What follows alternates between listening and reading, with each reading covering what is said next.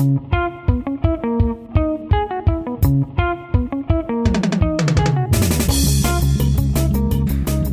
und herzlich willkommen bei Petterjoule, dem Podcast der österreichischen Energieagentur.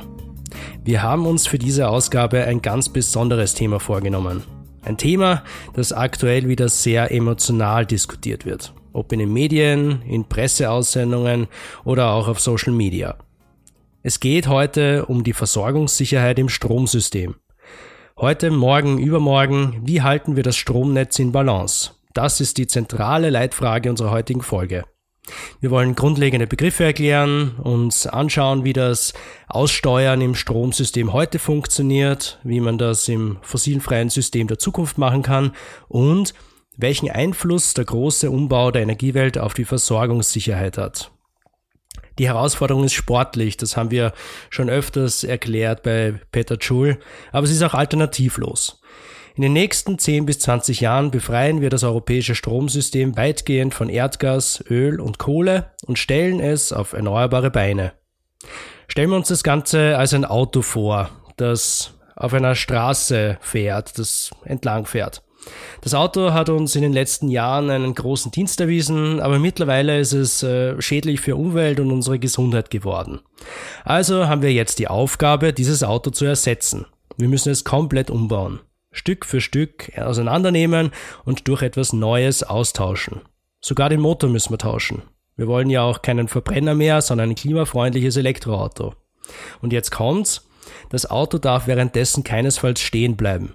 Es muss weiterfahren und so gut wie möglich Spur halten. Auch während wir gerade Reife wechsel, Reifen wechseln oder den Motor austauschen. Und je mehr wir das Fahrzeug umbauen, desto kurviger wird leider auch die Straße. Aber so schlimm ist das ja nicht. Wir lernen ja auch einiges dazu beim Umbauen. Wir sind innovativ, entwickeln automatische Spurhaltesysteme, die uns mit den neuen Bedingungen besser umgehen lassen.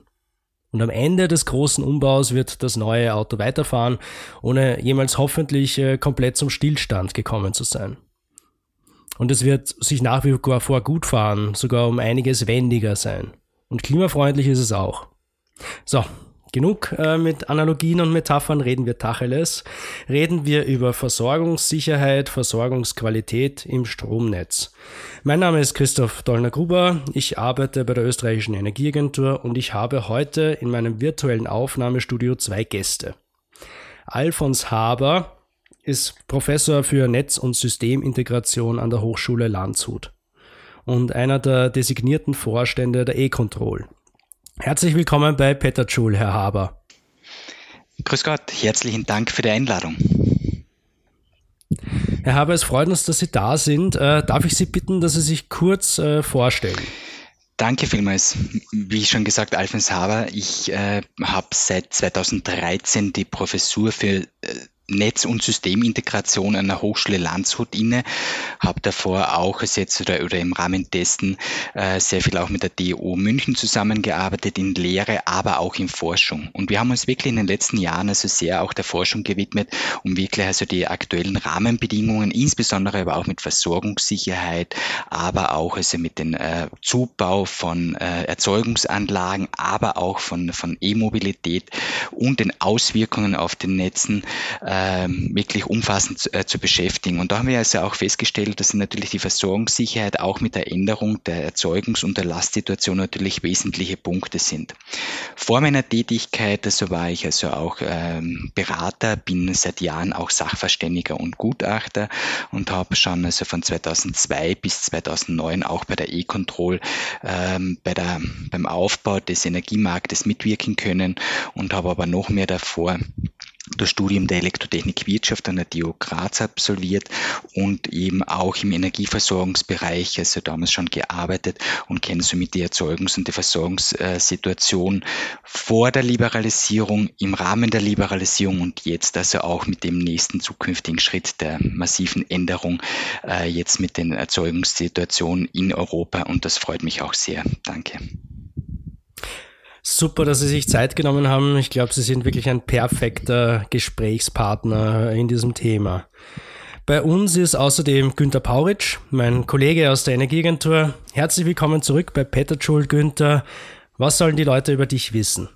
Ja, einen schönen guten Tag auch von meiner Seite. Ich heiße Günter Pauric. Ich arbeite seit nun fast 13 Jahren schon in der österreichischen Energieagentur, leite hier das Center für Energiewirtschaft und Infrastruktur und in diesem Center beschäftigen wir uns mit den Veränderungen und künftigen Ausgestaltungen des Energiesystems auf dem Weg in Richtung äh, Klimaneutralität. Und das ist natürlich ein Thema, äh, in dem auch die Versorgungssicherheit und Versorgungszuverlässigkeitsfragen im, äh, im Stromnetzbereich von großer Bedeutung sind, da ja die Stromversorgung als solche auf diesem Weg zur Klimaneutralität stetig an Bedeutung gewinnt und immer mehr ins Zentrum der gesamten Energieversorgung rückt. Perfekt. Starten wir los. Äh, Herr Haber, am 8. Jänner hat es einen Zwischenfall im europäischen Stromnetz gegeben, von dem Herr und Frau Stromverbraucher Verbraucher eigentlich gar nicht so viel mitbekommen haben. Ähm, sehr vereinfacht gesagt, ein Umspannwerk in Kroatien ist ausgefallen, hat dann eine Kettenreaktion ausgelöst und in der Folge das kontinentale Stromnetz in zwei Synchroninseln geteilt, ein Split äh, vollzogen. Nach einer Stunde waren die beiden Teile wieder synchronisiert und konnten auch wieder zusammengeführt werden. Automatische und manuelle Sicherheitsmechanismen haben also ganz gut funktioniert. Trotzdem haben viele Medien und Stakeholder im Nachgang äh, von einem beinahe Blackout gesprochen. Äh, wie sehen Sie den Fall? Ich glaube, man muss immer vorausschicken, dass äh, die Systeme äh, und auch die Änderungen, die Maßnahmen, die in den letzten Jahren seitens der Netzbetreiber, Übertragungsnetzbetreiber, Verteilnetzbetreiber, aber auch der, der internationalen Informationsaustausche massivst äh, gezeigt haben, äh, oder jetzt einfach massiv jetzt einfach das, das äh, ermöglicht haben, dass wirklich also die Störung, die in 43 Sekunden abgelaufen ist, in einer Stunde und vier Minuten wieder quasi zu dem Normal, zu, äh, Normalbetrieb also geführt hat. Und da ist es also wirklich so, dass es der Informationsaustausch und die Schutzmaßnahmen, die jetzt also wirklich hier äh, einfach jetzt gewirkt haben, äh, natürlich immer auftreten können. Es ist ein technisches System. Dieses technische System also unterliegt also Problemen. Es wird jetzt auch nach wie vor und technischen Fehlern natürlich und Störungen und diese, diese, äh, diese Störungen und die Ursachen werden jetzt noch ausführlichst also behandelt. Aber eben, wie gesagt, ähm, man hat gelernt aus dem Jahr 2006, wo es also schon also ein großes äh, Blackout in, ja, in Teilen von Europa gab. Man hat daraus sehr, sehr viel gelernt. Die Zusammenarbeit war wirklich also viel, viel, viel besser. Ich kann mich erinnern, vor 15 Jahren in etwa war das gab es noch also jetzt also, äh, unterschiedliche Stellungnahmen. Bei mir gibt es, aber nur telefonisch ausgetauscht. Bei mir gibt es Überfrequenz, bei mir gibt es Unterfrequenz. Und da haben wirklich die, die, die Rahmenbedingungen sehr, sehr, sehr viel ermöglicht, dass es zu keinem überregionalen Stromausfall gekommen ist, zu keinen äh, massiven äh, Auswirkungen auf Endkunden und dass wirklich also diese Maßnahmen so jetzt also auch äh, so schnell also gewirkt haben, dass man wirklich also in einen nahezu Normalbetrieb wieder nach einer Stunde so jetzt, jetzt, äh, übergehen konnte. Und ich sehe das eher positiv, also dass das, ähm, wie das also vonstatten gegangen ist, so ein Problem, so eine Störung und von beinahe Blackout ja, es gibt immer störungsbedingte ähm, Situationen im Netz, das wird es immer geben. Wichtig ist, dass man gut vorbereitet ist, dass man rasch Maßnahmen setzen kann. Und das wurde auch gezeigt und das ist auch gut dokumentiert. Und ähm, irgendwelche Verbindungen zu irgendwelchen anderen Situationen äh, schließe ich äh, nicht. Wichtig ist, dass man auch wieder Erfahrungen daraus erzielt und, und, und schaut, was kann man jetzt ändern, was kann man noch mehr verbessern und wie ist die Auswirkung auch in, in Österreich, was kann man da jetzt machen, um so etwas also äh, wirklich hinten anzustellen, um wirklich gut vorbereitet zu sein für die Zukunft. Mhm. Also die Übertragungsnetzbetreiber, die Verteilernetzbetreiber haben viel dazugelernt in den letzten Jahren äh, und so auch diese Situation recht gut meistern können. Günther, wie siehst du das? Ähm, ist der aktuelle Anlass ein Anlass, äh, der beunruhigt? Ich glaube, es ist es ist äh, schon gut für uns, dass wir diesen Podcast nicht unmittelbar in den ersten Tagen nach diesem Ereignis machen, sondern jetzt schon circa einen Monat zeitliche Distanz dazu haben. Äh, und jetzt liegen natürlich auch schon etwas mehr Informationen vor, was da wirklich passiert ist.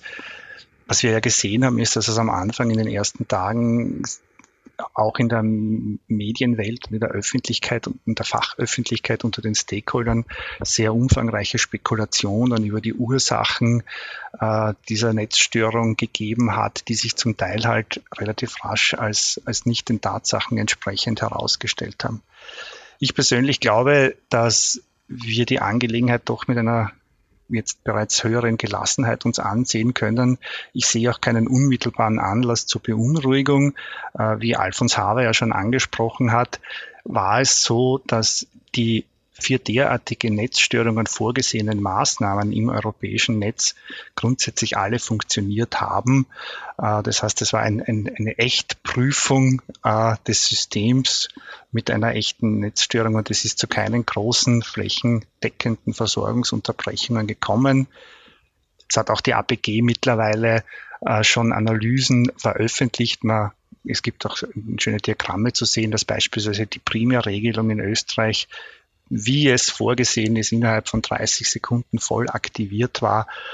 Und allein dadurch, dass dieser also, Vorfall... Aus welchen Quellen hat das funktioniert, die Primärregelung? Na, die Primärregelung in Österreich äh, ist, ist weitgehend auf Wasserkraftwerken aufgebaut mhm. und in einem eher geringen Ausmaß gibt es aber auch schon Batteriespeicher, die in der Primärregelung tätig sind, aber klassisch nach wie vor mit, ich glaube, über 85 Prozent Anteil sind es Wasserkraftwerke. Und abschließend nur, nachdem dieser Vorfall europaweit innerhalb einer Stunde wieder bereinigt war, sieht man schon sehr klar, dass hier die Maßnahmen grundsätzlich sehr gut funktioniert haben. Und natürlich ist es notwendig, sich mit der Sache und der Analyse noch eingehend weiter zu beschäftigen, um Erfahrungen für die Zukunft zu sammeln, um eben, falls ähnliche Situationen in Zukunft wieder auftreten, vielleicht noch besser gewappnet zu sein. Mhm. Günther, du hast gesprochen äh, von äh, regionalen äh, Versorgungsunterbrechungen, äh, flächendeckenden Versorgungsunterbrechungen. Die Medien haben dann oftmals vom beinahe Blackout, auch Energieunternehmen vom beinahe Blackout gesprochen. Was ist das überhaupt, ein Blackout? Was kann man darunter verstehen?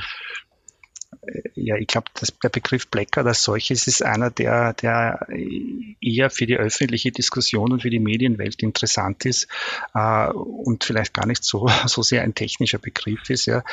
Ähm, und also im Prinzip unter einem Blackout würde ich einmal interpretieren, ist das ist wirklich ein, ein großflächiger, überregionaler Stromausfall, wo die gesamte Stromversorgung in größeren Gegenden zum Erliegen kommt und ein Netzwiederaufbau erforderlich wird.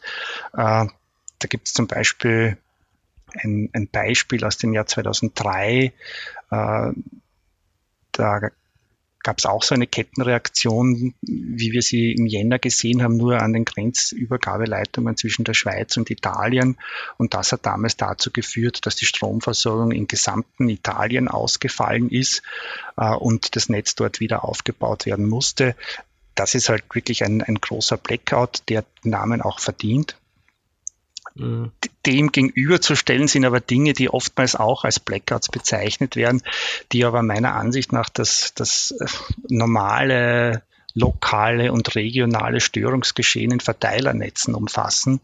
Äh, also beispielsweise, wenn man in einem Winter mit viel Schnee, wenn es Umbrüche von, von Bäumen gibt, die eben Leiterseile kappen und es kommt im, im Lokalbereich dazu, dass sagen wir, einige hundert Kunden oder vielleicht sogar einige tausend Kunden für Stunden äh, vom Netz getrennt werden und diese Störung behoben werden muss, dann ist natürlich die Auswirkung für den einzelnen Kunden auch, dass er keine Stromversorgung hat.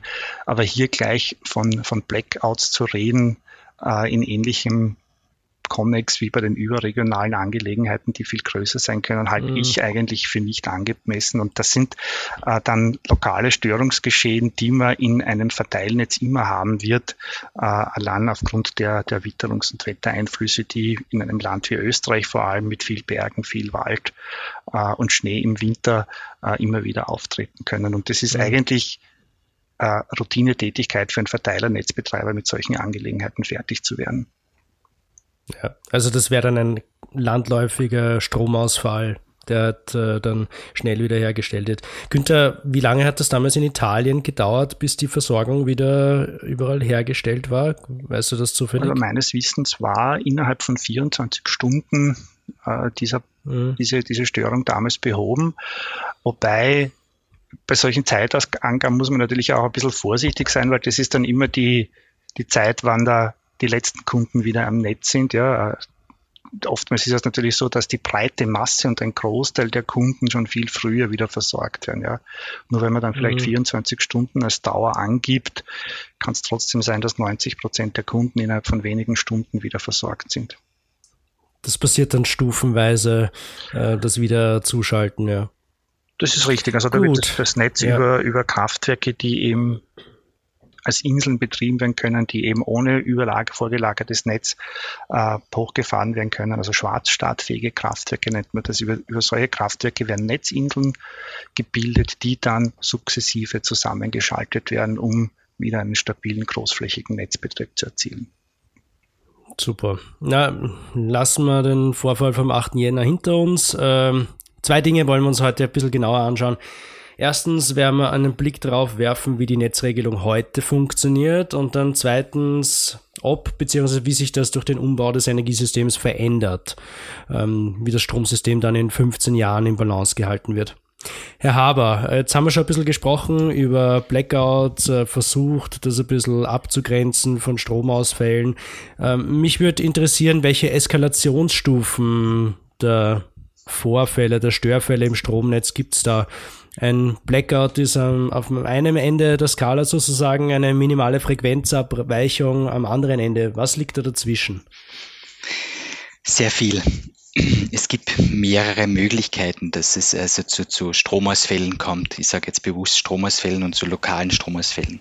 Grundsätzlich wissen wir ja, dass es ein kontinuierliches Gleichgewicht zwischen Erzeugung und, und Last geben muss. Und das ist eben auch die Herausforderung und somit also gibt es für die Systemstabilität grundsätzlich drei Bereiche, die man jetzt also betrachtet. Grundsätzlich haben wir jetzt auf die Erzeugung betrachtet und auf die, auf die Netzsituation betrachtet man also die, die Generatoren und, und die, die Netzwinkel.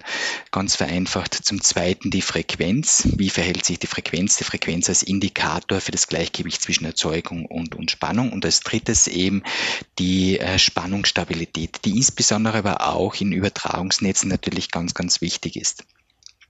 Im Zuge der Änderungen und, und auch des Erzeugungssystems äh, ist es natürlich wichtig, dass ich auch diese drei Be äh, Be Bereiche betrachte. Ähm, insbesondere auch in Europa durch, den, durch die Abschaltung von rotierenden Massen und den vermehrten Zubau also, also von volatilen Erzeugungen ist es natürlich da auch also auf die, auf die Erzeugungssituation und auf die Winkel, der Erzeugungswinkel natürlich äh, betrachtet wesentlich, also das äh, zu berücksichtigen. In Europa gibt es auch teilweise schon Übertragungsnetzbetreiber und Verteilnetzbetreiber, die jetzt also insbesondere auf die Spannungsqualität und Spannungsstabilität, also jetzt massivst, also auch mit Blinkleistung sich also auch beziehen und zusätzlich natürlich noch die Frequenz. Und da sieht man schon, man muss unterscheiden zwischen Betrieb und Netzregelung. Im Rahmen der, der, Betriebsführung schaut man natürlich, dass die Lastsituation der Erzeugungssituation wesentlich ist. Und jetzt ganz ähm, nur einen Punkt herausgegriffen für die Änderung der Erzeugungssituation. Hier ist es immer also wesentlich, dass ich äh, diese, diese Fahrpläne, die Erzeugungsfahrpläne äh, und aber auch die Lastfahrpläne ähm, regional und überregional sehr, sehr, sehr gut erfasse, austausche, die Verteilnetz- und Übertragungsnetzbetreiber, insbesondere die Übertragungsbetreiber, machen dann also auch die, die Lastflüssen, die nationalen und die internationalen Lastfluss, Lastflussbetrachtungen, um wirklich also die Situation bewerten zu können und somit äh, mit diesen Betrachtungen sehe ich auch in den nächsten Jahren, insbesondere jetzt wieder bezogen auf Österreich, also das äh, Stromnetz schon als äh, sehr, sehr gut ausgeglichen, äh, weil wir in Österreich auch mit dem Zubau der Erneuerbaren natürlich auch die Möglichkeit haben, also wirklich die, die ähm, regionalen Wind, Sonne-Situation, aber auch Wassersituationen wirklich also gut planen oder relativ gut planen können, vorhersagen können und somit, dass das, das Erzeugungsportfolio auch in Zukunft äh, wirklich ähm, gut und qualitativ mit den Fahrplänen prognostizieren können für ein, zwei, drei Tage im Voraus, aber insbesondere für einen Tag. Und da ist meine Erfahrung immer auch, dass da Österreich im Vergleich zu, zu internationalen Beispielen auch eine hohe Qualität äh, der Fahrplanmeldungen und Analysen und Betrachtungen hat. Es gab im international, also es gab in Europa ähm, auch ein Land, wo einfach insbesondere aufgrund der erneuerbaren Situation und der Meldungen der Fahrpläne es also schon zu, zu kritischen Netzsituationen gekommen ist, aber ich wiederhole es nochmal, das war in Europa und, und weniger in Österreich. Und somit also auch mit den Änderungen der Marktsituationen glaube ich, dass wir ein sehr gutes äh, und sicheres äh, Netz auch in Zukunft und Stromversorgung auch in Zukunft haben werden. Mhm. Liegt es dann vor allem am hohen Anteil der Wasserkraft, weil die auch gut prognostizierbar ist? Natürlich auch, also jetzt ist ja die, die, die Wasserkraft, also die Flusskraft, äh, äh, die Laufkraftwerke natürlich, aber eben auch äh, durch die Möglichkeit, dass wir also sehr gute Speicher in, in, ähm, in Österreich haben, um wirklich also auch die volatile Erzeugung also sehr gut äh, zu speichern. Wobei wir natürlich schon auch eines sagen müssen, dass wir da zukünftig schon natürlich schon ein paar zusätzliche Rahmenbedingungen wie Netze ähm, und so weiter natürlich auch brauchen, es jetzt also, um das jetzt zu, zu planen. Aber wie gesagt, grundsätzlich ist die Erzeugungssituation in Österreich äh, eben mit den Speichern, mit der Laufwasserkraft äh, und den zusätzlichen Erneuerbaren natürlich äh, schon eine sehr, sehr gute Ausgangsposition. Mhm. Ähm, und natürlich werden wir auch wir sind integriert in ein europäisches Stromsystem, immer stärker von den Entwicklungen im Ausland auch ähm, betroffen sein. Darauf gehen wir später ein bisschen ein. Äh, Herr Haber, Sie haben zuerst von rotierenden äh, Massen gesprochen. Ähm, vielleicht können wir noch mal kurz äh, verdeutlichen, was Sie damit meinen. Das sind typischerweise Erzeugungsanlagen, die nicht über Wechselrichter äh, mit dem Stromnetz verbunden sind. Das heißt, ähm, typische Laufwasserkraftwerke oder also jetzt so hydraulische Kraftwerke, aber auch thermische Kraftwerke, wo eben also wirklich also die, die Aufbringung auf die Welle, mit denen sie angetrieben werden, äh, wirklich zum Beispiel kontinuierlich habe äh, über Wasser oder über, über, über Dampf. Und somit also habe ich also da jetzt also große rotierende Generatoren. Das, deshalb spricht man von einer rotierenden Masse, rotierende Generatoren. Und diese Generatoren mhm. haben dann natürlich eine Schwungmasse und die sind sind aber auch kurzfristig äh, besser B- und entlastbar, insbesondere belastbar, weil man also jetzt, also die jetzt auf kurzfristige, kurzfristige Laständerungen aufgrund der Schwungmasse besser ähm, äh, abfangen können und somit aber auch zur Stabilität äh, des Netzes beitragen, weil sie da jetzt die, Spannungseinsenkungen und die Frequenzänderungen dadurch also auch gedämpft werden können. Mhm. Trifft das dann für Windkraftanlagen nicht zu, weil da rotiert ja auch was? Bei Windkraftanlagen gibt es grundsätzlich also zwei Technologien. Die eine sind also direkt also angeschlossen, die einen sind über, über ähm, auch über Frequenzumform, also jetzt also auch äh, Wechselrichter dann also angeschlossen. Das heißt, also da ist das nur bedingt. Sie haben die Technologien schreiten natürlich voran, dass sie jetzt also insbesondere auch bei Laständerungen und Frequenzänderungen wirklich sehr gut also auch das durchtauchen können. Da hat sich auch in den letzten Jahren sehr viel bei den mhm. Windrädern getan, äh, um wirklich also kurze Spannungs- und Frequenzeinsenkungen also wirklich also gut abfedern zu können. Da gibt es auch in den Regelwerken, in den Vorgaben, in den technischen Regeln für den Netzanschluss und so weiter auch Vorgaben, wie das jetzt, jetzt sein muss. Und da hat sich auch von den Technologien, insbesondere bei den Windrädern, sehr viel äh, getan. Aber eben, wie gesagt, äh, mhm. die rotierende Masse ist trotzdem immer ein wichtiger Punkt für die, für die, für die Netzanalysen und für die kurzfristigen äh, Laständerungen. Und da sind wir in Österreich also gut aufgestellt.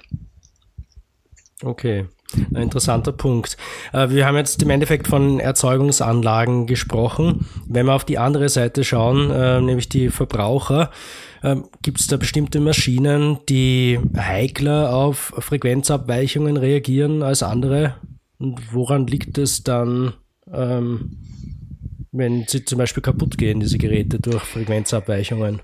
Wir brauchen ja nur auf unseren Computer schauen. Äh, wir haben also vor 10, 15 Jahren noch vermehrt die, die Computer, die, äh, die, nicht die Laptops gehabt, die jetzt einen, einen Batteriespeicher drinnen haben, äh, wo ein kurzer Stromausfall natürlich also sofort zum Datenverlust also auch geführt hat. Da sind natürlich auch solche Punkte, die jetzt also auch bei den einfachen Geräten, wo wir jetzt einfach weniger merken eben, also dass das äh, auch erfahren. Bei den Computern grundsätzlich ist das natürlich also äh, der Fall, dass die Auswirkungen haben, aber speziell bei den frequenzabhängigen äh, Aspekten, äh, überall da, wo ich also zum Beispiel mehrere Motoren in, also jetzt so hintereinander geschaltet habe mit unterschiedlichen Drehzahlen, ein ganz plakatives mhm. Beispiel, Papierindustrie. Papierindustrie, das heißt, das Papier wird immer dünner, die Drehzahl das jetzt, also das, das, äh, der, der Motoren, die das jetzt antreiben, wird immer schneller. Und wenn die jetzt also außer Schritt fallen durch eine also der Frequenz, kann es natürlich also zu massiven also Folgeschäden, Papierriss, Papierstau und so weiter kommen. Das ist nur ein Beispiel. Andere äh, frequenzabhängige ähm, oder auch spannungsabhängige äh, ähm, Lasten beziehungsweise jetzt also Verbraucher sind natürlich eben auch überall da, wo Leistungselementen Leistungselektronik also mit verbunden ist.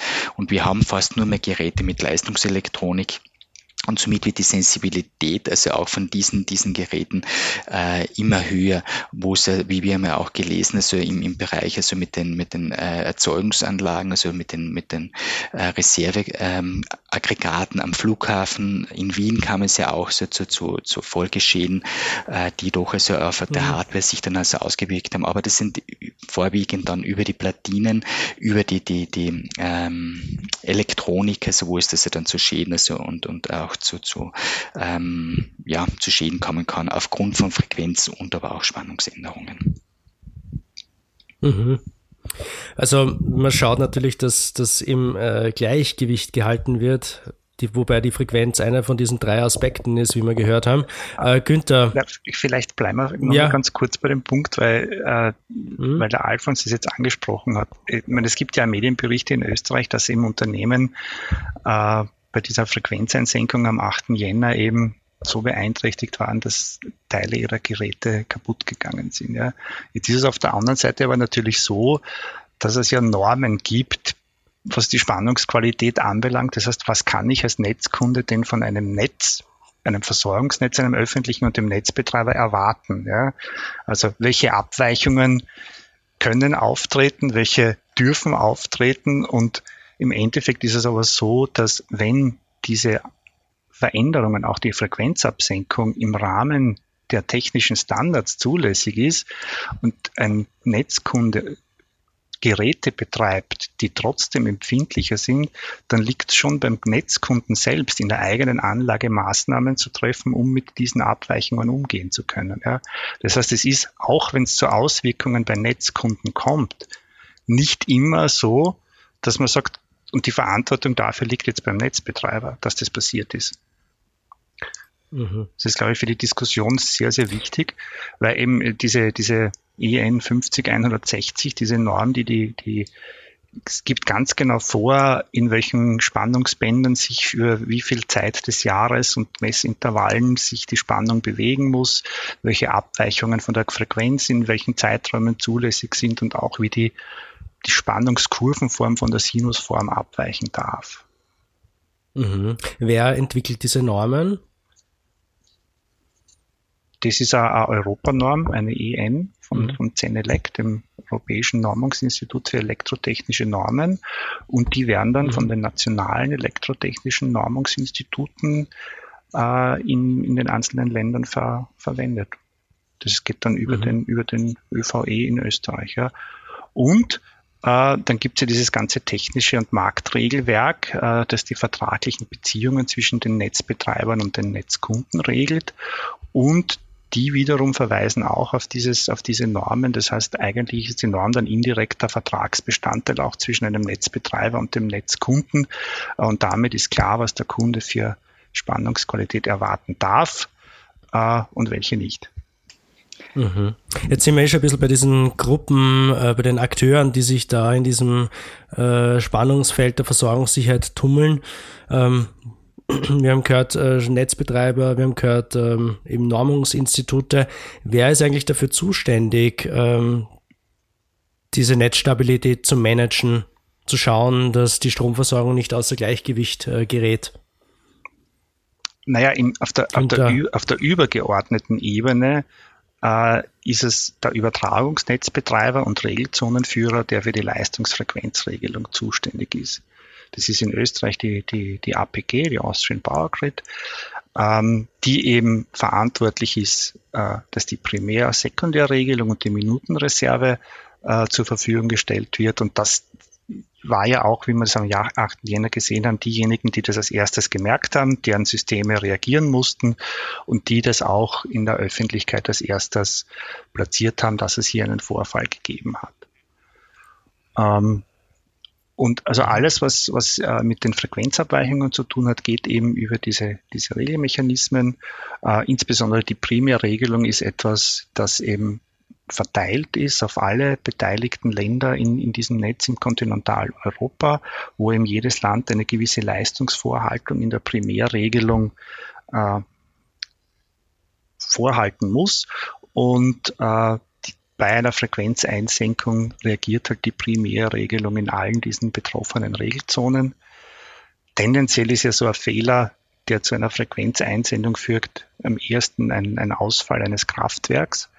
Äh, und mhm. nachdem die Primärregelung in maximal 30 Sekunden voll aktiviert sein muss, das passiert übergeordnet in allen betroffenen Ländern, wo diese Frequenzeinsenkung festgestellt wird.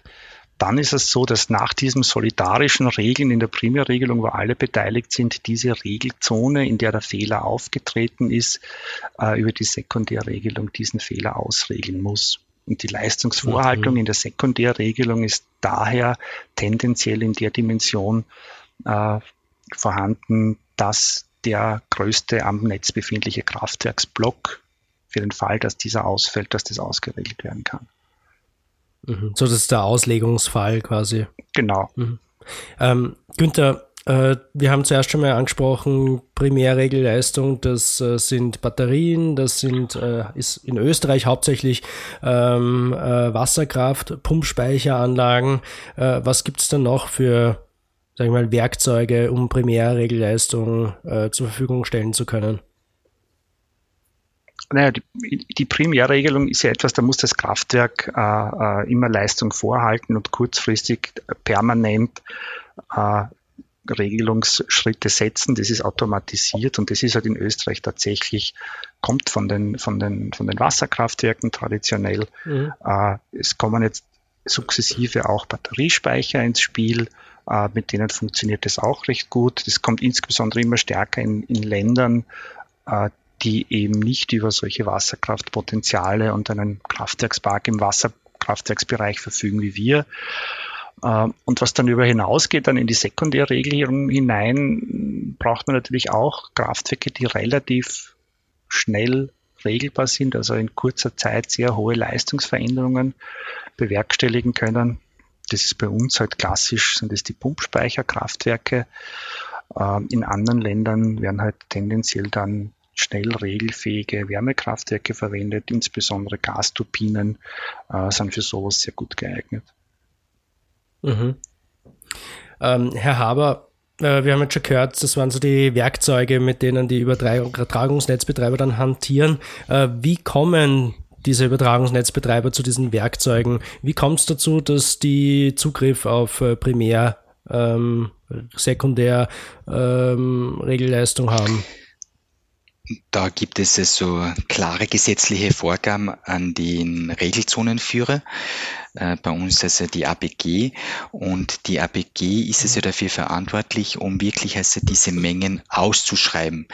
Und wie der Günther schon gesagt hat, hängen die, die Mengen natürlich also jetzt, äh, die ausgeschrieben werden, also Leistungsvorhaltungen äh, Jahr, von, Jahr für Jahr variieren die ein bisschen und, hängen von der Gesamtsituation in Europa ab.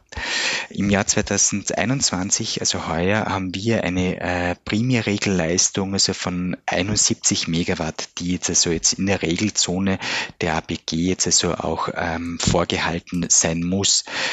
Wie kommt es dazu? Es gibt ein Präqualifikationsverfahren. Das heißt, es gibt bestimmte Rahmenbedingungen, die jetzt also diese, diese Anbieter der Regelleistung also jetzt erfüllen müssen. Und da ist es ja auch in dem Zusammenhang, man spricht also von positiver und negativer Regelleistung. Und dann gibt es also jetzt also, wenn Sie das die, die, die Angebotsleger, also die technischen Rahmenbedingungen erfüllen, gibt es dann Mindestangebote, jetzt also die zum Beispiel plus minus ein Megawatt sind.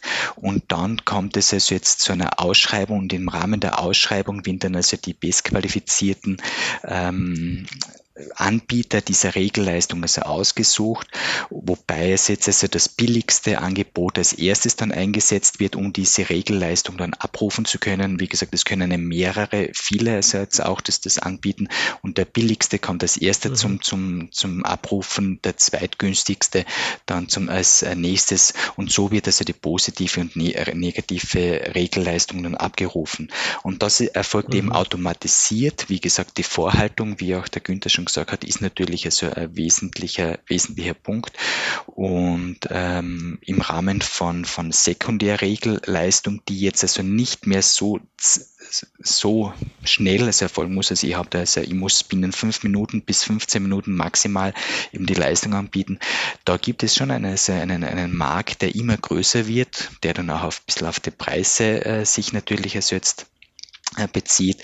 Und international gibt es also auch schon immer mehr jetzt also auch von kleineren ähm, die sich in Gruppen zusammenstellen, äh, bieten, also zum Beispiel also äh, Blockheizkraftwerkbetreiber, die dann also die Sekundär- und Tertiärregelung dann bewusst auch äh, jetzt aber nur in eine Richtung, also sprich, also dass sie abschalten, auch anbieten und so gibt es also einen schönen, ähm, immer größer werdenden Markt, der natürlich auch nicht unmittelbar zur Vereinfachung also des, des, des, des Regelwerks mhm. führt. Ich glaube, in, in Deutschland gibt es auch eine, einen Aggregator, der private äh, Heimspeicher, also Batterien zusammenschließt und da Regelleistung anbietet. Ähm, wie oft werden, wird das ausgeschrieben? Grundsätzlich ist die Ausschreibung, glaube ich, als jetzt meines Wissens auf äh, 14 Tage, also jetzt äh, für 14 Tage für mhm. die Lieferung und äh, so wird das also ausgeschrieben und dann gibt es also bestimmte Zeitpunkte, wo das also dann also jetzt einzuhalten ist, also üblicherweise, also insbesondere bei der ähm, Primärregelung sind das, glaube ich, 14 Tage äh, Zeiten, die jetzt also jetzt ist. Somit kann man auch saisonal sehr, sehr gut also darauf reagieren und eben, was schon also auch, ähm, was ich aus technischer Sicht, also wirklich also nur aus meiner Erfahrung eben auch sage, die Primärregelung ist ein ganz ein wesentlicher, ganz ein wesentlicher Punkt, der, wie es jetzt auch gezeigt hat, ganz schnell greifen muss. Und da, glaube ich, ist es gut, dass es die Präqualifikation gibt, dass es dann einige, vielleicht weniger, aber vielleicht also wirklich ähm, verlässliche ähm, Partner gibt, die wirklich die Leistung gesichert in kürzester Zeit, also bis zu 30 Sekunden haben sie Zeit, um die volle Leistung also zu bringen und wirklich binnen kürzester Zeit verfügbar sein muss. Und das ist essentiell für die Versorgungssicherheit, insbesondere, so wie ich also auch vorhin schon gesagt habe, also was jetzt also ähm, in, in, in der Netzstörung, als am 8. Jänner passiert war, das war ein, ein Zeitraum von 38 Sekunden, wo sehr, sehr, sehr viel passiert ist. Und deshalb ist die Primärregelung mit der Anlaufzeit, also von maximal 30 Sekunden, natürlich essentiell für die Versorgungssicherheit. Mhm. Also da geht es um sehr kurze Zeiträume, da muss man auch schnell reagieren. Das machen einerseits Automatismen, andererseits dann sind es tatsächlich äh, mechanische ähm, Schritte, die da gesetzt werden. Wir reden da aber im Endeffekt von einer Feinjustierung. Äh, Günther, da gibt es ja noch sowas wie eine Grobplanung. Wir haben es zuerst schon gehört. Es gibt äh, Fahrpläne, ähm, Dispatch und Redispatch äh, sagt man dazu. Kannst du uns bitte noch kurz erklären, was das ist? Weil das in diesem Umfeld äh, hört man diese zwei Wörter auch immer wieder, dass man das klarstellen. Ja, das, das, das, ist vorher indirekt vom Alfons Haber schon angesprochen worden.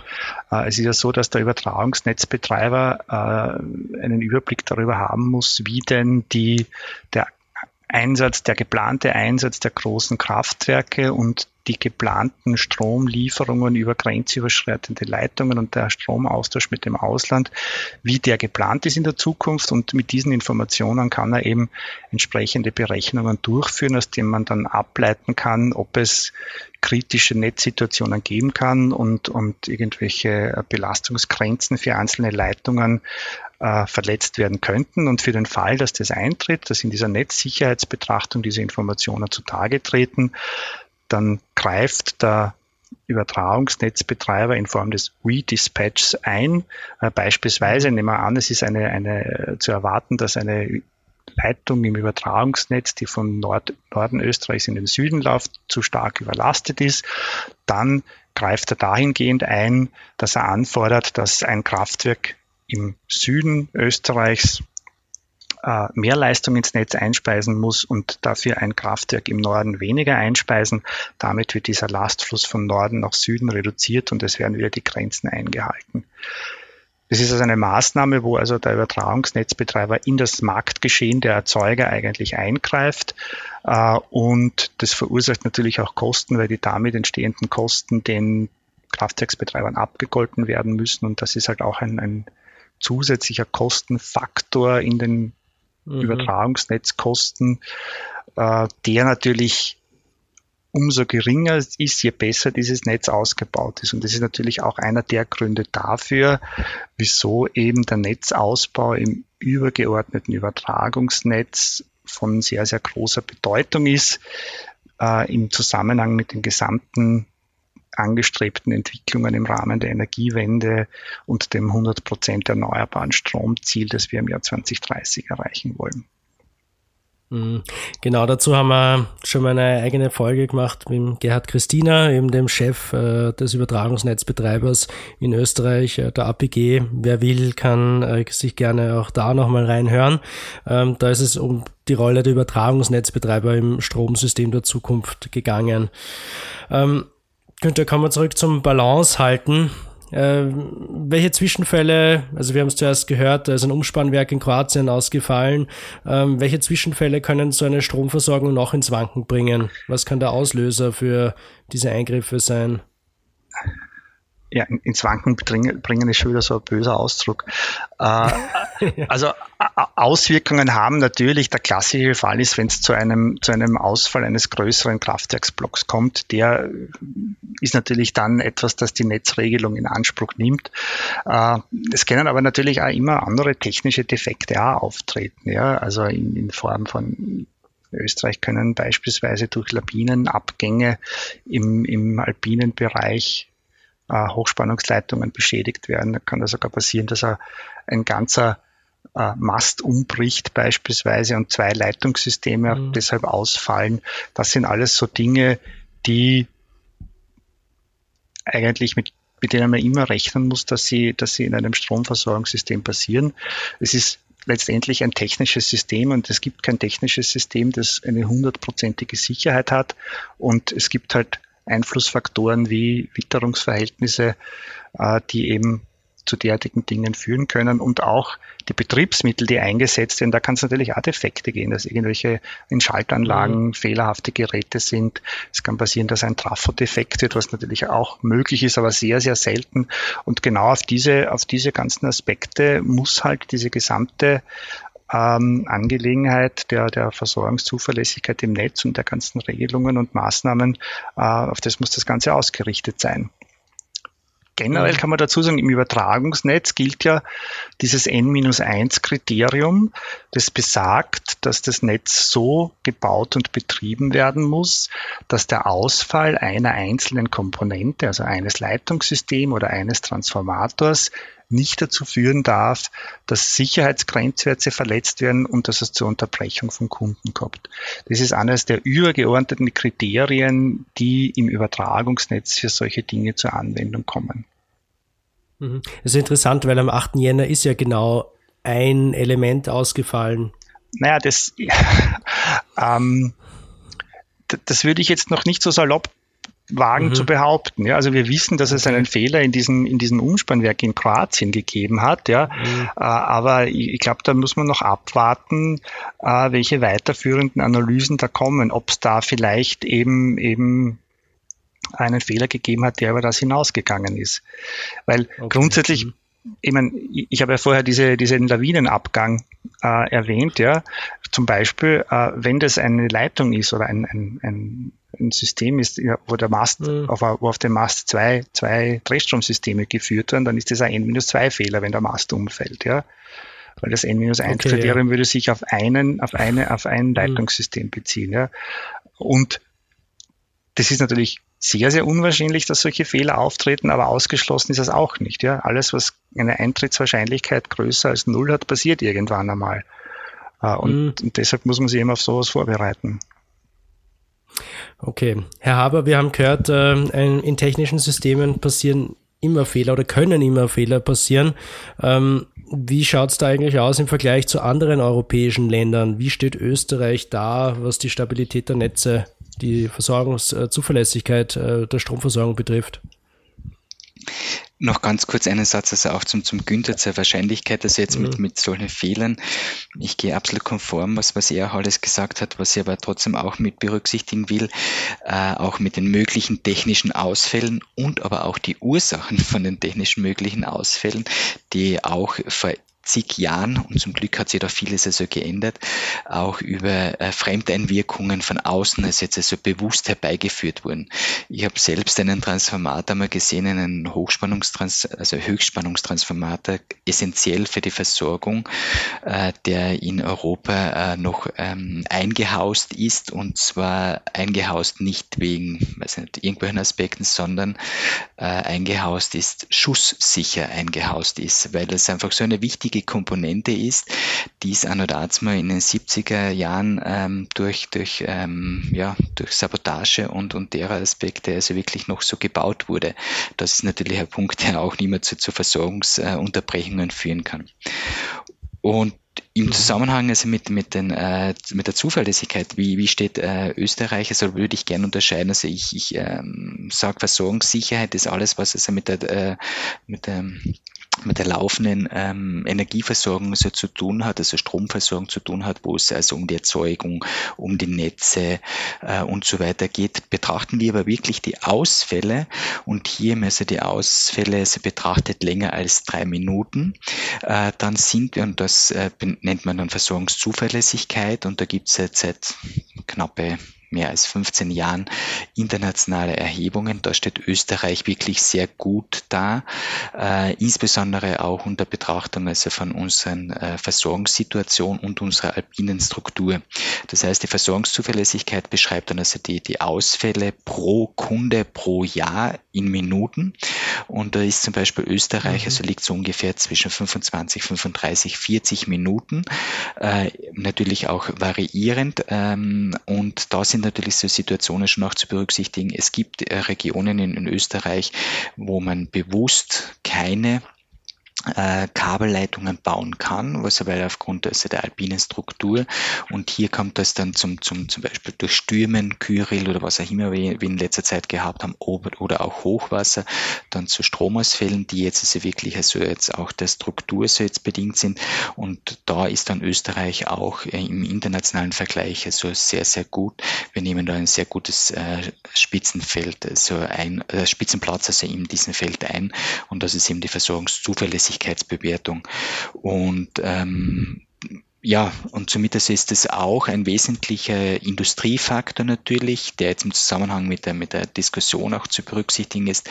Ähm, ich kenne auch die Fälle, habe sie also auch betreut und, und, und ähm, beurteilt schon vor Jahren, äh, wo wir wirklich also auch bewusst also den Vergleich also gezogen haben für den Industriestandort und da um diesen Industriestandort also wirklich so zu haben, äh, war eben auch eines der Kriterien eben, dass die Versorgungszuverlässigkeit, die Anzahl der Ausfälle und die Dauer der Ausfälle so gering ist und zusätzlich aber auch noch ein wichtiger Punkt für die Industriekunden, auch die, die, die Spannungseinsenkungen dass die auch sehr, sehr ähm, wenig sind also in, in Österreich oder zumindest also, wo wir das betrachtet haben, also wirklich also sehr, sehr gut waren, speziell für sensible Industriekunden, ähm, aber natürlich auch wieder unter Berücksichtigung das, was der Günther auch gesagt hat, äh, mit der Norm, mit der zugehörigen Norm der EN 50160, dass es nicht eine kontinuierliche äh, hundertprozentige äh, Stromversorgung also jetzt garantiert ist und auch immer zu Ausfällen kommen kann.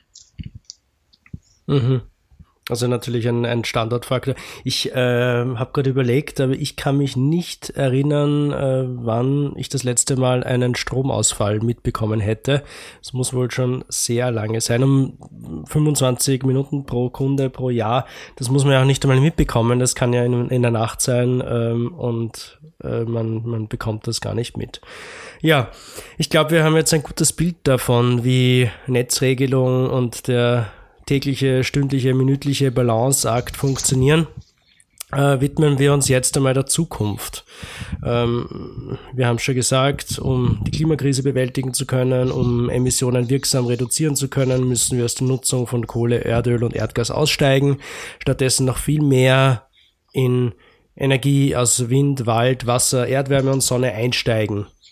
Der Stromsektor wird sich also sehr stark verändern.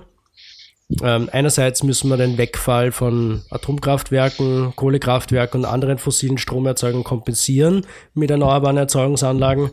Und andererseits müssen wir auch einen steigenden Verbrauch an Strom abdecken.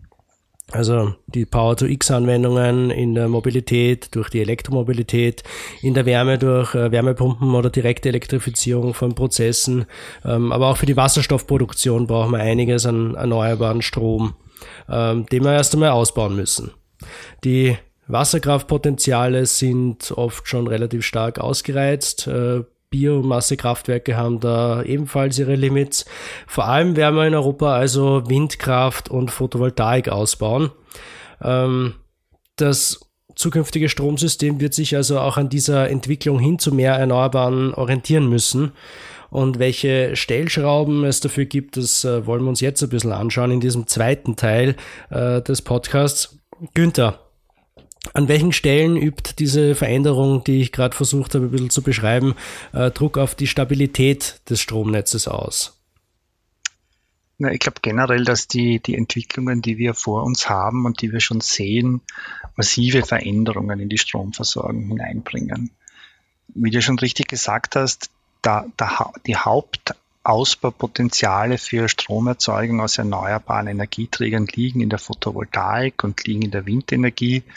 Das sieht man auch schon allein an unseren österreichischen Zahlen. Wenn wir diese 27 Terawattstunden uns anschauen, die wir bis 2030 ausbauen wollen, dann erwarten wir 11 Terawattstunden Ausbau in der, in der Photovoltaik, 10 Terawattstunden äh, in, im Wind und damit sind 21 von 27 Terawattstunden aus diesen beiden Energieträgern abzudecken. Ähm, beides äh, Energieträger oder, oder Stromerzeugungstechnologien, die halt Prognosen erfordern, die nicht permanent und dauerhaft, so wie man sich wünscht, zur Verfügung stehen, sondern wo man sich quasi danach richten muss, wann die Potenziale genutzt werden können. Vielleicht ein positiver Seitenaspekt ist, dass äh, diese jahreszeitlichen Unterschiede in der Erzeugung zwischen Wind und Photovoltaik sich bis zu einem gewissen Grad ausgleichen, weil diese stärkere Erzeugung im Sommerhalbjahr aus der Photovoltaik äh, bis zu einem gewissen Teil kompensiert wird dadurch, dass wir im Winterhalbjahr bessere Windpotenziale haben und die Windkrafterzeugung im Winterhalbjahr äh, höher ist. Generell kommt es aber zu mehr äh, Flexibilität, die erforderlich sein wird, die aus diesen Aufbringungsstrukturen kommen. Äh, es kommen aber auf der anderen Seite dann auf der Verbraucherseite auch ganz neue Aspekte ins Spiel, die aus diesem allgemeinen Trend der Elektrifizierung kommen. Äh, elektrische Energie ist ja ein, ein sehr vielseitiger und umfassend einsetzbarer Energieträger und für viele Sektoren und viele Anwendungen der wahrscheinlich beste Weg, der Dekarbonisierung und der Reduktion der, der, der Treibhausgasemissionen damit. Ja? Also wenn wir uns allein den, die Pkw-Mobilität anschauen, wo momentan alles darauf hindeutet, dass es hier dazu kommt, dass die batterieelektrischen Fahrzeuge sich massiv durchsetzen werden, dann ist das toll für den Mobilitätssektor.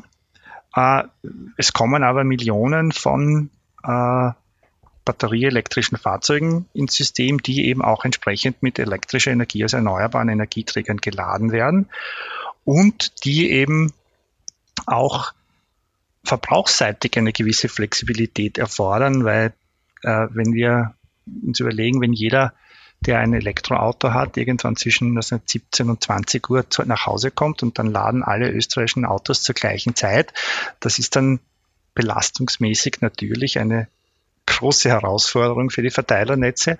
Und da wird es halt auch notwendig sein, hier auf, auf, auf der Verbraucherseite äh, steuernd einzugreifen und es äh, zu koordinieren, dass diese Ladung der Elektrofahrzeuge beispielsweise über die Zeit, äh, in der die Autos geparkt sind, besser verteilt werden wird.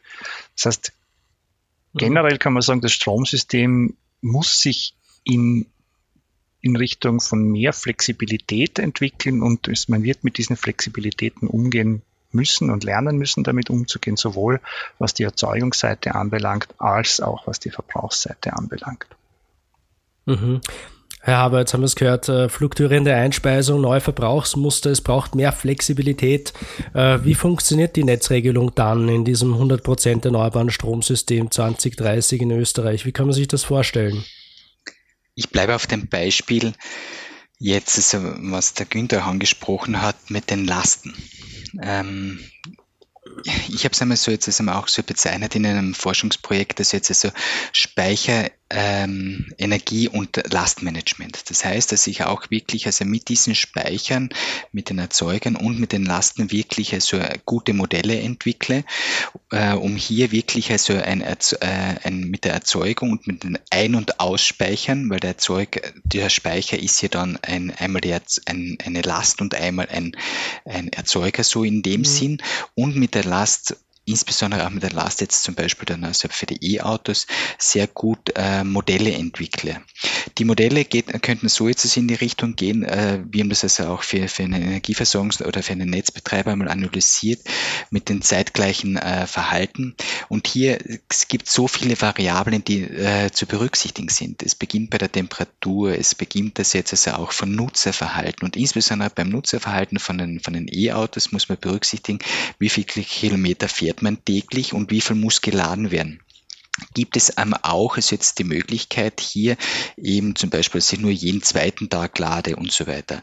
Und bei allen Betrachtungen zur Flexibilität der, der, der, der Lasten im Zusammenhang auch mit der, mit der, mit der Einspeisung und den Speichern gilt es eines also aus meiner Sicht und aus meiner Erfahrung mit diesen Projekten, wo ich, die ich also durchgeführt habe, es darf zu keinen Komfortverlust für die Anwender kommen. Der Komfortverlust ist ein mhm. wesentlicher Punkt, der mit, äh, mit einzubeziehen ist. Das heißt also, er soll nach wie vor sein Nutzerverhalten haben können. Und das ist natürlich auch noch zu analysieren. Und da gibt es also aus meiner Sicht zukünftig noch viele Betrachtungen und die man jetzt also auch natürlich monetär steuern kann und also da angedacht ist. Aber da muss man also wirklich also sehr viel ja, analysieren und, und insbesondere aber auch mit den, mit den Variablen äh, Lasten gibt es ja auch Ansätze, dass man eben also Bedarfserhebungen bei der Industrie macht wie kann die Industrie mhm. jetzt also da jetzt also noch mitwirken? Wie kann die äh, Industrie da jetzt also auch ein systemdienstliches Verhalten also jetzt, äh, oder System, Entschuldigung, systemdienliches Verhalten also mitbringen?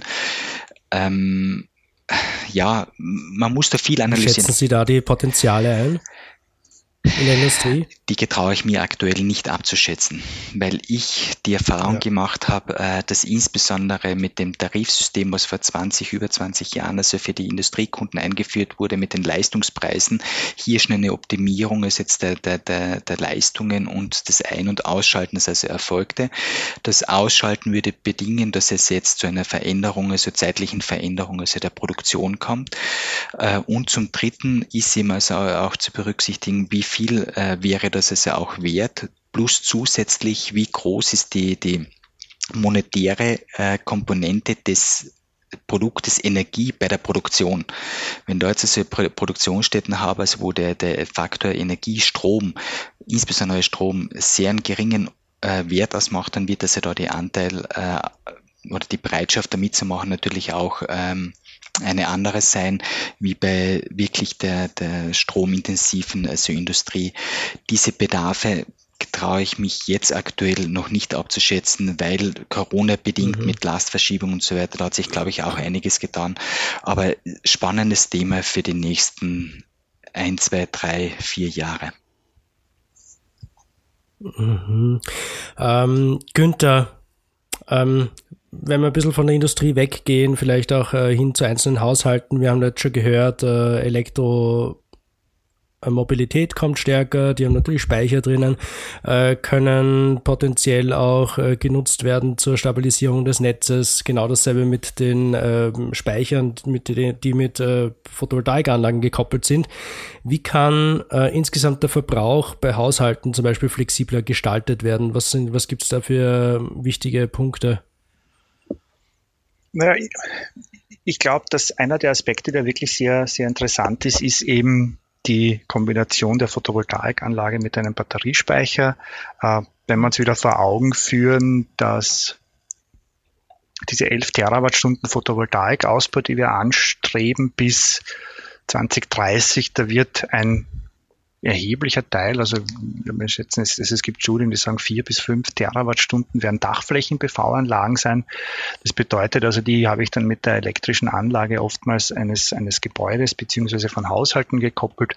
Und hier kann ich eben über die Nutzung von Batteriespeichern äh, die Nutzung dieser elektrischen Energie der Photovoltaikanlage im eigenen Haushalt optimieren. Das heißt, ich muss nicht so viel von dem, was ich nicht gleichzeitig brauche, ins Netz einspeisen, sondern ich speichere das in einen Batteriespeicher und nutze das dann zu Zeiten, beispielsweise in der Nacht, wo ja klarerweise die Photovoltaikanlage mhm. keine äh, elektrische Energie erzeugt. Einen anderen Aspekt, den wir uns auch schon angeschaut haben, sind alles, was es noch an, an Wärmeanwendungen gibt. Äh, Wärmepumpen, elektrische Warmwasserspeicher, zum Teil gibt es elektrische Direktheizungen. Das sind alles Dinge, die man auch sehr flexibel steuern kann und wo man oftmals sogar, wenn man äh, sie noch äh, abschaltet für, für gewisse Zeiträume, keinen Komfortverlust im, im Haushalt und beim Kunden äh, verspürt. Und das hat ja der Alfons Haber schon gesagt. Ich glaube, das ist wirklich einer der, der wichtigen Aspekte, diese gesamten Flexibilisierungsschritte die wir anstreben, die müssen quasi im Hintergrund automatisiert ablaufen, ohne dass der Kunde sich groß irgendwas mit überlegen muss und ohne dass er in seinem, in seinem Komfort als Nutzer dadurch eingeschränkt wird, weil es ansonsten mhm. wahrscheinlich zu wenig Commitment und Bereitschaft geben wird, sich mit diesen Dingen dann auch auseinanderzusetzen. Das heißt, welche finanziellen Anreize könnte es da geben, dass Na, es könnte finanzielle Anreize könnte es geben, in Zusammenhang mit äh, Stromtarifen beispielsweise, die zu unterschiedlichen Tageszeiten unterschiedlich gelagert sind, ja, dass ich wirklich, wenn ähm, Nachfrage und Angebot, äh, also wenn, wenn eine geringe An Nachfrage da ist und ein hohes Angebot, dass eben entsprechende Anreize gesetzt werden, dass die Tarife günstiger sind und die und die ähm, die Nachfrage dann eben größer wird, beziehungsweise dass die Kunden reagieren mhm. können und umgekehrt eben macht, muss ich halt dann in, in Zeiten, wo es eng ist, äh, Tarife setzen, die, die eben entsprechend teurer sind. Ja. Also zum Beispiel mhm. das, das, das Laden von Elektrofahrzeugen so am, am Spätnachmittag und Frühabend würde ich mir erwarten, dass das deutlich teurer sein wird, als wenn ich zwischen zwei Uhr in der Früh und sechs Uhr in der Früh laden werde. Ja. Ja. Da gibt es auch schöne, schöne Breitentests in den USA schon, ähm, wo man sieht, dass äh, also da, da gab es unterschiedliche Tarifmodelle, die man durchprobiert hat. Das eine war, äh, egal wann ich lade, es kostet immer gleich viel. Und dann gab es Tarifmodelle, zum Beispiel, dass es, wenn ich erst ab Mitternacht zu Hause lade, ist es deutlich günstiger. Und da hat man in den USA bei manchen Tests bei einigen tausend Kunden oder, oder Elektrofahrzeugsbesitzern sehr schön gesehen, dass das sofort dazu führt, dass die Kunden äh, das Laden in die Nacht verlagern, wenn sie wirklich einen finanziellen mhm. Anreiz daraus haben. Interessant, ja. Ich meine, das wird sicher noch eine Diskussion, die zum Teil auch sehr emotional geführt werden wird, ähm, weil man natürlich da ein bisschen in die Autonomie ähm, äh, des Endkonsumenten eingreift, beziehungsweise ihn einschränkt. Ähm, letztens ist ein ein, ein, ein Working Paper des deutschen Bundesenergieministeriums, äh, Wirtschaftsministeriums äh, veröffentlicht worden, äh, wo den, wo angedacht wird, dass den Netzbetreibern das Recht eingeräumt wird, äh, Lade- und Ladevorgänge von Elektroautos zu unterbrechen, beziehungsweise auch auf Wärmepumpen äh, Zugriff zu haben. Und der Aufschrei war riesengroß, ähm, obwohl das prinzipiell ja eine, eine sinnvolle Sache sein wird, die man brauchen, um äh, früher oder später mal das äh, Stromsystem in Balance zu halten. Ja, ich, ich war auch ein bisschen überrascht über diese Meldungen und fast bis zu einem gewissen Grad amüsiert, weil äh, es gibt ja seit Jahrzehnten klassisch unterbrechbare Lieferungen im Netz, ja, also mhm. Warmwasserspeicher, äh, elektrische Speicherheizungen, zum Teil Wärmepumpen, ja, die, die können vom Netzbetreiber auch heute abgeschaltet werden und dafür, dass es diese Abschaltmöglichkeit gibt, habe ich halt einen vergünstigten Netztarif und das ist der wirtschaftliche Anreiz, da mitzumachen. Ja? Also das ist ja nichts Neues, wenn ich das jetzt irgendwie in der digitalisierten Welt auf andere Anwendungen ausdehne ähm, und anders gestalte. Ja? Es muss ja nicht diese klassische Tonfrequenzrundsteueranlage sein, wie sie es ja, ja seit Jahrzehnten gibt. Aber der Grundansatz, mhm. äh, Lasten abschalten zu dürfen, wenn der Kunde damit einverstanden ist und äh, ich mir das vielleicht wirtschaftlich mit ihm auch noch geregelt habe, wie wir das äh, gegenseitig abgelten. Also überhaupt kein Problem in Wirklichkeit. Natürlich, ja. Mhm. Ähm, das war jetzt ein bisschen die Netzdienlichkeit eines Haushaltskunden. Äh, in letzter Zeit ist aber auch immer wieder die Rede von äh, netzdienlichen Elektrolyseuren, also Anlagen, die aus Strom Wasserstoff erzeugen. Was halten Sie von diesem Konzept, Herr Haber? Grundsätzlich äh, wird in diesem Zusammenhang sehr häufig von, von mit den Gesamtwirkungsgraden also jetzt gesprochen. Und ähm, ich erlaube mir jetzt bitte nicht ganz ernst gemeint, hätten wir diese diese, diese Betrachtungen der, der Wirkungsgrade in allen unseren Tätigkeiten und, und unseren Nutzgeräten äh, mit berücksichtigt. Weiß ich nicht, ob wir mit einem Wirkungsgrad von 30 Prozent und weniger uns wirklich fortbewegen würden, äh, so wie wir es heute ja tun. Mhm. Ähm, deshalb also da äh, gibt es also schon die gesamten äh, Betrachtungen zu machen.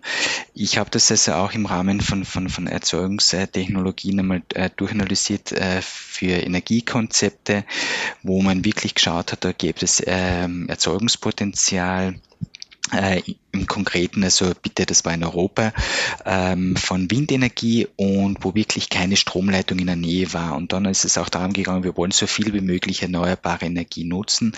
Auch es jetzt also auch mit, mit äh, der, der Umwandlung, aber auch dann in weiterer Folge jetzt, also kann man ja da auch die, die Elektrolyse natürlich in einen zweiten Schritt also noch, noch umwandeln. Das jetzt einmal vorweggenommen. Ich beziehe jetzt wirklich das jetzt also so mit ein. Und da gab es also in, diesen, in diesem Land massivste ähm, politische ähm, Vorbehalte gegen diesen, gegen diesen, gegen diese äh, Punkte. Was man generell als jetzt auch natürlich zu berücksichtigen ist, also wenn man so netzdienliche, so Elektrolyse so, äh, Betrachtungen als jetzt und diese Konzepte mit berücksichtigt, ist es schon also auch äh, zu betrachten, ähm, wie, wie ist das ähm, das, das Portfolio dazu und, und wie kann ich dann jetzt so einspeisen, ausspeisen und einspeisen. Ähm, rein nur die, die netzdienliche Elektrolyse jetzt also für äh, aus, aufgrund von einem Aspekt zu betrachten, ist es meines Erachtens zu wenig. Aber für die, insbesondere für Wasserstoff oder auch also weitere Ideen in Zukunft, ist es sicherlich ähm, interessant, das jetzt also auch ähm, zu, weiter zu verfolgen. Was da aber wichtig ist, um wirklich also auch die Akzeptanz äh, der Betrachtungen, auch der Wirkungsgradbetrachtungen zu erhöhen, ist mein Zugang in der, ist es eben wichtig, auch Informationsaufbau zu machen. Wie, wie ist das? Welcher Benefit hat das? Weil durch grundsätzlich aber auch, also die, die, die Umweltbetrachtung, die Umwelt, ähm, ja, einfach die, die äh, Reduktion von CO2 und die, das äh, Klima natürlich schon also bei den Betrachtungen mit einbezogen sein sollte. Und somit kann es sicherlich nicht morgen oder übermorgen, aber sicherlich in den nächsten Jahren ähm, könnte es ein interessanter Punkt werden. Aber da muss man auch noch ein bisschen in die, in die Richtung aus meiner Sicht also, äh, forschen und analysieren. Mhm. Ja, also ich glaube unbestritten, dass äh, besonders jetzt, wenn man in die Bereiche der Stahlindustrie denkt oder auch chemische Anwendungen, äh, dass der grüne Wasserstoff eine große Rolle spielen wird, weil es oftmals die einzige Möglichkeit ist, um Treibhausgasemissionen loszuwerden. Und die Idee ist ja auch, dass man äh, das produzierte grüne Gas dann in Gaskraftwerken einsetzt, äh, in einem vollständig erneuerbaren System, um die Residuallast abzudecken. Also auch dann einzuspringen, wenn wenig Wind geht, wenn äh, die Sonne nicht scheint. Ähm, heute ergänzen wir da oft mit Pumpspeichern, fossil betriebenen Gaskraftwerken. Wie wird das in Zukunft passieren? Ähm, welche Rolle werden da andere Speicher spielen? Nämlich, wenn wir jetzt äh, nicht unbedingt die Stabilisierung des Stromsystems, sondern die Ergänzung der äh, vielleicht dann fehlenden ähm, Erzeugung betrachten. Aus meiner Sicht ist da, jetzt muss man auch bei den, bei den Speichertechnologien, bei den kurzfristigen Speichern und langfristigen Speichern also jetzt unterscheiden. Im Zusammenhang also jetzt mit den, mit den kurzfristigen Betrachtungen ist es natürlich also jetzt also diese Speichertechnologien, die da jetzt also zum Einsatz kommen, ja, bei den kurzfristigen Speichern äh, gibt es eben also die Batterien, äh, konkret also die Akkumulatoren und so weiter, äh, wo ich also wirklich ähm, kurzfristiges Energie ein- und ausspeichern kann, um wirklich also die, zur Flexibilisierung also jetzt also das ein bisschen abfangen kann. Ähm, bei den langfristigen also Betrachtungen, also um wirklich um, um mehr Energieinhalte, also längerfristig also zu speichern, bleiben wir aus meiner Sicht also bei den Pumpspeichertechnologien und, und bei den, bei den da bleiben wir, glaube ich, bei dem. Ähm, was man aber auch nicht, also jetzt ist er auch äh, nicht vergessen darf, da jetzt vermischen wir schon mehrere Themen, also die sektorale äh, Kopplung.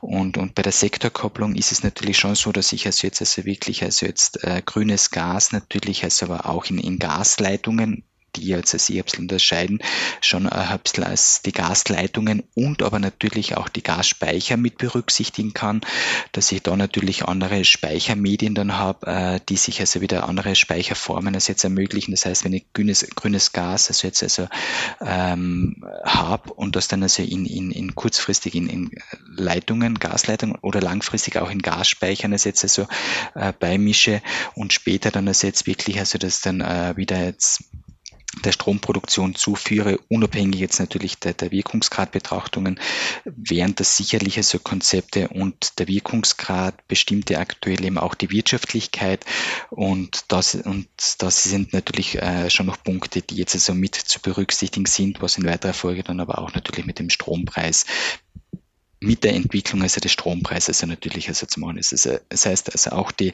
Sektorkopplung ist eben auch ein Punkt, den man da in den Zusammenhang natürlich auch äh, mit einbeziehen kann und natürlich aber auch sollte. Mhm. Die Sektorkopplung also auch als eine Möglichkeit, um längerfristig äh, Energie zu verschieben.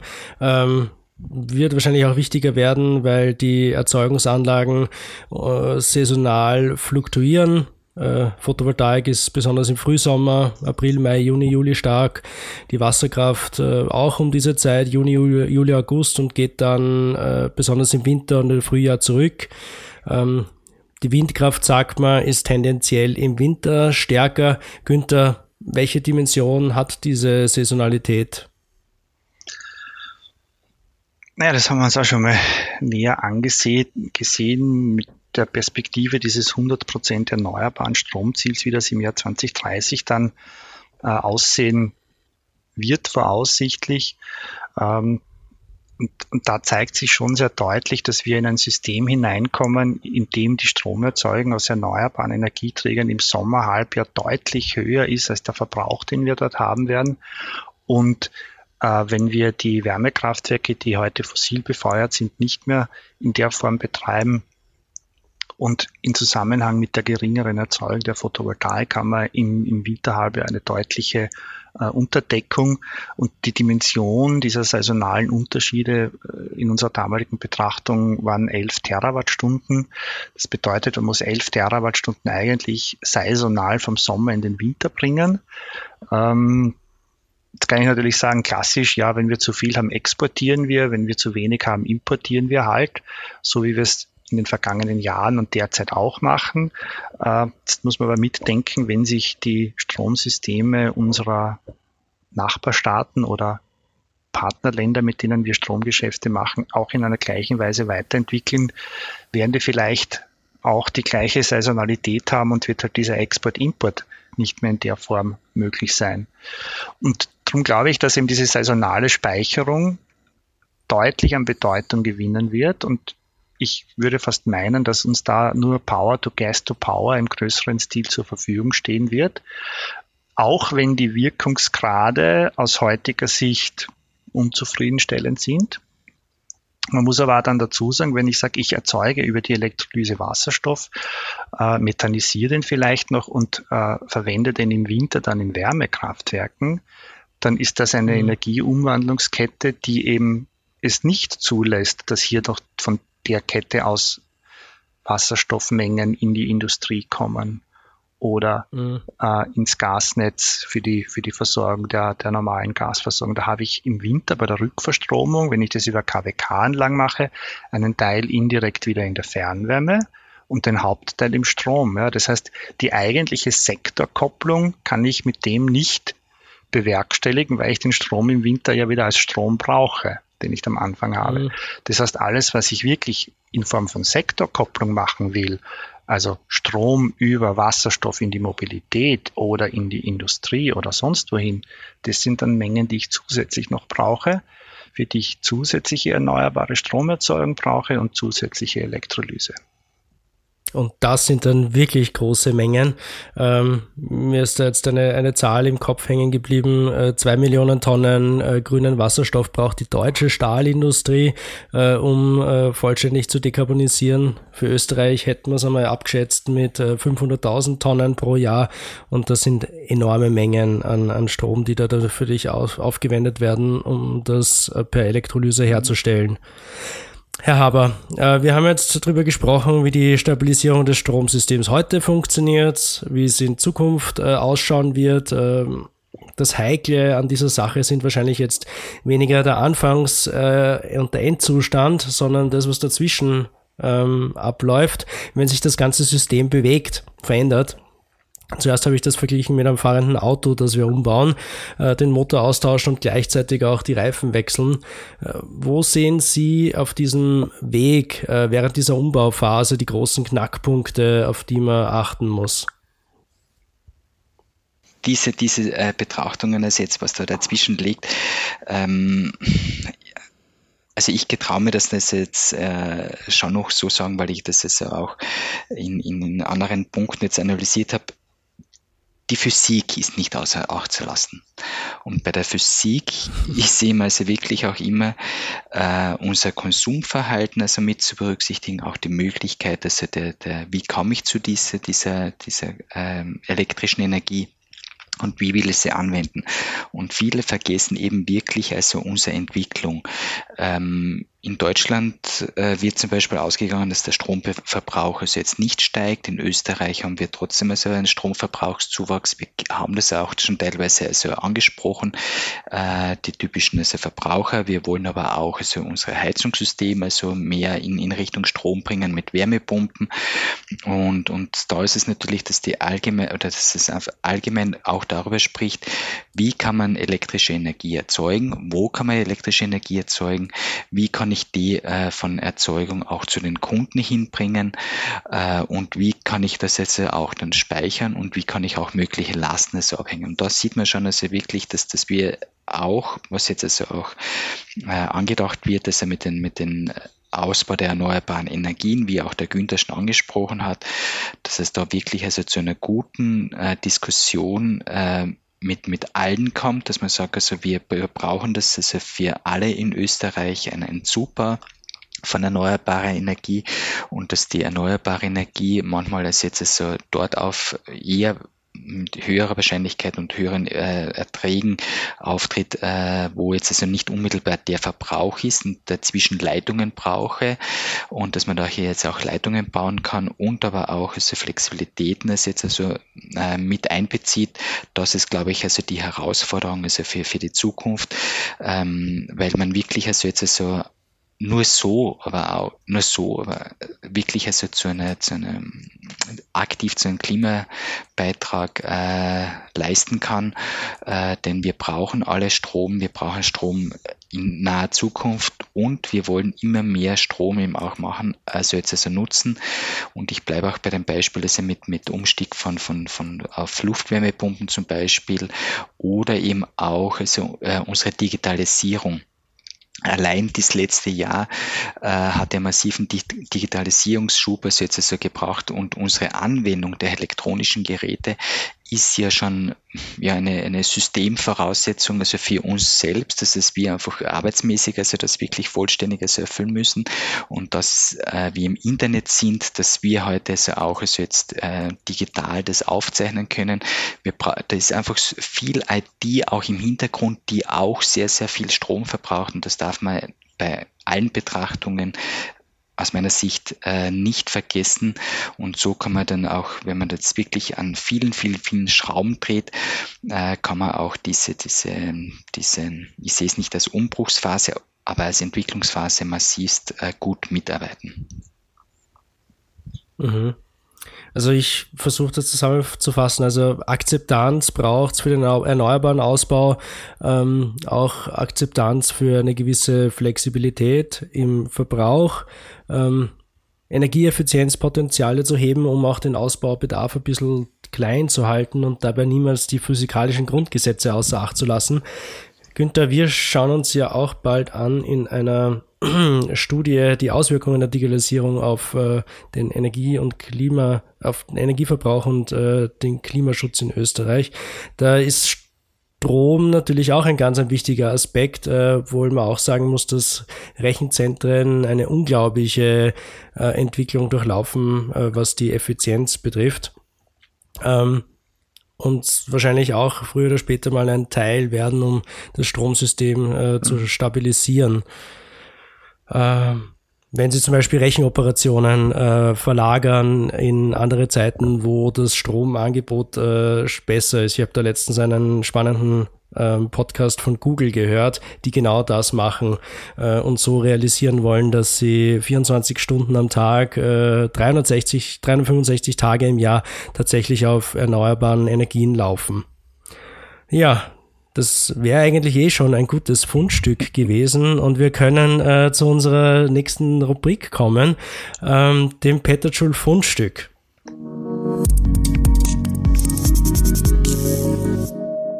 Ja, jeder von uns drei erzählt kurz eine neue Studie, ein Artikel, Buch oder spannendes Detail, das uns untergekommen ist. Und da wende ich mich zuerst an den Herrn Haber. Herr Haber, was haben Sie uns für ein Fundstück mitgebracht? Ich habe ja auch das Wort Digitalisierung verwendet und im Zusammenhang mit Digitalisierung äh, bin ich also gestoßen auf ein älteres Buch, aber meines Erachtens auch top aktuelles Buch ähm, von einem äh, Gehirnforscher zu digitaler Demenz, Manfred Spitzer. Er hat ein Buch aus dem Jahr 2014, also jetzt also schon, schon veröffentlicht, wo er sich also mit der digitalen Demenz im Zusammenhang mit unseren geänderten äh, Verhalten von Bildschirmen und, und Lernarbeiten, also jetzt also Bildschirmzeiten und Lernarbeiten, also jetzt also auch äh, beschäftigt und wo er dann also auch Folge von, von, von Lese- und Aufmerksamkeitsstörungen, aber auch äh, Ängste und so weiter, aber auch ist jetzt wirklich die Entwicklungen des Gehirns Gehirns also gut analysiert, auch in den Zusammenhang, also eines sehr für mich wirklich interessanter Beitrag auch die Generation Google, wo es auch wirklich darum geht, dass wir versuchen, manchmal, ich nehme mich auch da jetzt dazu, ähm, Dinge oft einmal nicht mehr selbst zu merken nach dem Motto, ach, das google ich äh, oder wie heißt jetzt zum Beispiel, es gibt so ein Beispiel, wie es äh, genannt wurde, mit wie heißt jetzt dieser Schauspieler äh, und anstatt jetzt wirklich also vermehrt dabei zu bleiben, das eigene Gehirn also zu, zu aktivieren und da jetzt nachzudenken, googelt man. Und ihm wirklich, was wir auch ähm, aus meiner Sicht das im letzten Jahr äh, erfahren haben, haben wir sehr, sehr viel Digitalisierung gelebt. Und, und ich habe das einfach als einen spannenden, ergänzenden Beitrag mit unserer Entwicklung äh, gesehen und, und habe das jetzt einfach, äh, ja, einfach doch noch sehr aktuell und sehr spannend gefunden. Also das heißt, die, die digitale mhm. Demenz von Manfred Spitzer ist ein, ein, ein Buch. Okay, super. Na, äh, ich habe das Generation Google äh, nebenbei auch gleich gegoogelt. Ähm, Manfred Spitzer, digitale Demenz mit dem Untertitel Wie wir uns und unsere Kinder um den Verstand bringen. Ähm, klingt äh, spannend. Wir werden auf jeden Fall den Link äh, zu den Show Notes geben. Günther, was hast du uns mitgebracht? Ja, mein Fundstück dieser Woche ist ein Buch, das eine dystopische Perspektive für die Zukunft aufzeigt. Das Buch ist von James Lawrence Powell, einem amerikanischen ehemaligen Hochschulprofessor und Geologen, und der hat ein Buch geschrieben, das heißt 2084, eine Zeitreise durch den Klimawandel. Und dieses Buch schildert die Welt im Jahr 2084 unter der Perspektive, dass uns die Bewältigung der Klimakrise nicht gelungen ist und wir gescheitert sind. Die Temperatur auf der Welt ist von vier bis sechs Grad gestiegen und alle befürchteten Auswirkungen der Klimaerhitzung sind eingetreten. Und in diesem Buch wird halt die Perspektive, wie sieht's auf der Welt aus? Was heißt das? Geografisch in verschiedenen Regionen, für Länder, Lebenssituationen. Das wird anhand von fiktiven Interviews im Jahr 2084 ähm, dargestellt, also fiktive Interviews mit Klimaforschern, Wissenschaftsjournalisten, Technikern, Anthropologen und Historikern. Äh, und es zeigt quasi das Big Picture einer Dystopie, die vor uns liegt, für den Fall, dass wir die Klimakrise nicht bewältigen. Es hat natürlich Aspekte drinnen, wo man sagen kann, na, so schlimm wird es nicht werden und das wird nicht so kommen und das wird nicht so kommen. Aber ich glaube, um das geht es gar nicht. Es ist wirklich ein, ein großes, übergeordnetes Bild, dass man sagt, das sind die Perspektiven, die vor uns liegen, wenn es wirklich nicht klappt. Es hat auch ein Vorwort von Ernst Ulrich von Weizsäcker, dieses Buch. Also es ist sehr interessant äh, zu lesen äh, und gibt vielleicht zusätzliche Motivation, rasch und bald intensiv etwas zu tun. Ja, da gibt's ja zwei Philosophien. Die einen sagen, äh, das kann ein zusätzlicher Anreiz sein und äh, die anderen meinen, oder die andere Theorie sagt, dass so dystopische äh, Geschichten dann doch eher dazu verleiten, dass man aufgibt und äh, sich eh schon als geschlagen hingibt. Ähm, aber der Ernst Ulrich von Weizsäcker wird das dann vielleicht auch gut einordnen, nehme ich an. Den Link äh, geben wir auf jeden Fall auch zu den Shownotes dazu. Ich habe heute zwei Fundstücke. Äh, das erste ist ein neuer Podcast zur Klimakrise. Er nennt sich Profil Tauwetter und ist, wie der Name schon verrät, äh, vom Nachrichtenmagazin Profil. Wird von den zwei Wirtschaftsredakteuren äh, Christina Hiptmeier und Josef Gepp bespielt und ist ab sofort jeden zweiten Freitag auf allen gängigen Podcatchern zu hören. Vielleicht äh, was für die Ohren, nachdem wir jetzt schon zwei äh, Buchfundstücke gehabt haben. Und äh, mein zweites ist ein Bericht über ein Forschungsprojekt der Wien Energie. Ähm, wir haben schon gehört, in Österreich sollen PV-Anlagen installiert werden in den nächsten zehn Jahren, die uns äh, 11 Terawattstunden zusätzlichen Strom liefern. Äh, das ist richtig viel.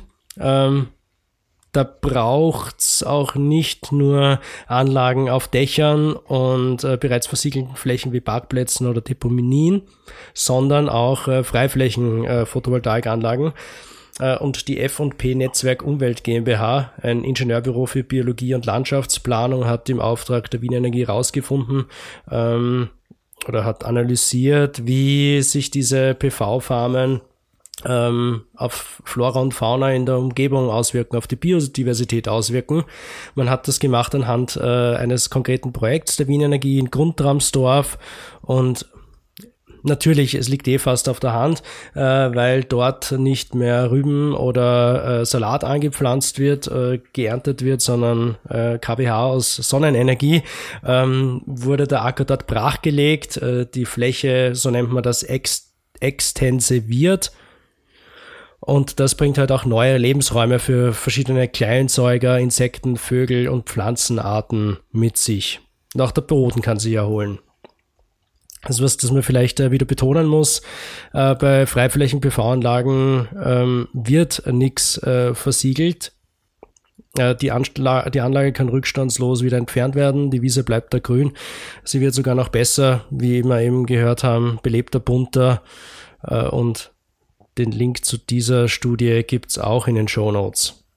Ja, heute haben wir um einiges länger gebraucht ähm, als sonst üblich, wenn ich so auf meine Zeit schaue. Aber ich finde, es war ein wirklich äh, spannendes Thema heute, morgen, übermorgen, wie halten wir das Stromnetz in Balance, äh, haben wir uns äh, die Frage gestellt. Äh, wir haben uns angeschaut, wie das heute funktioniert, wie das morgen äh, funktionieren kann.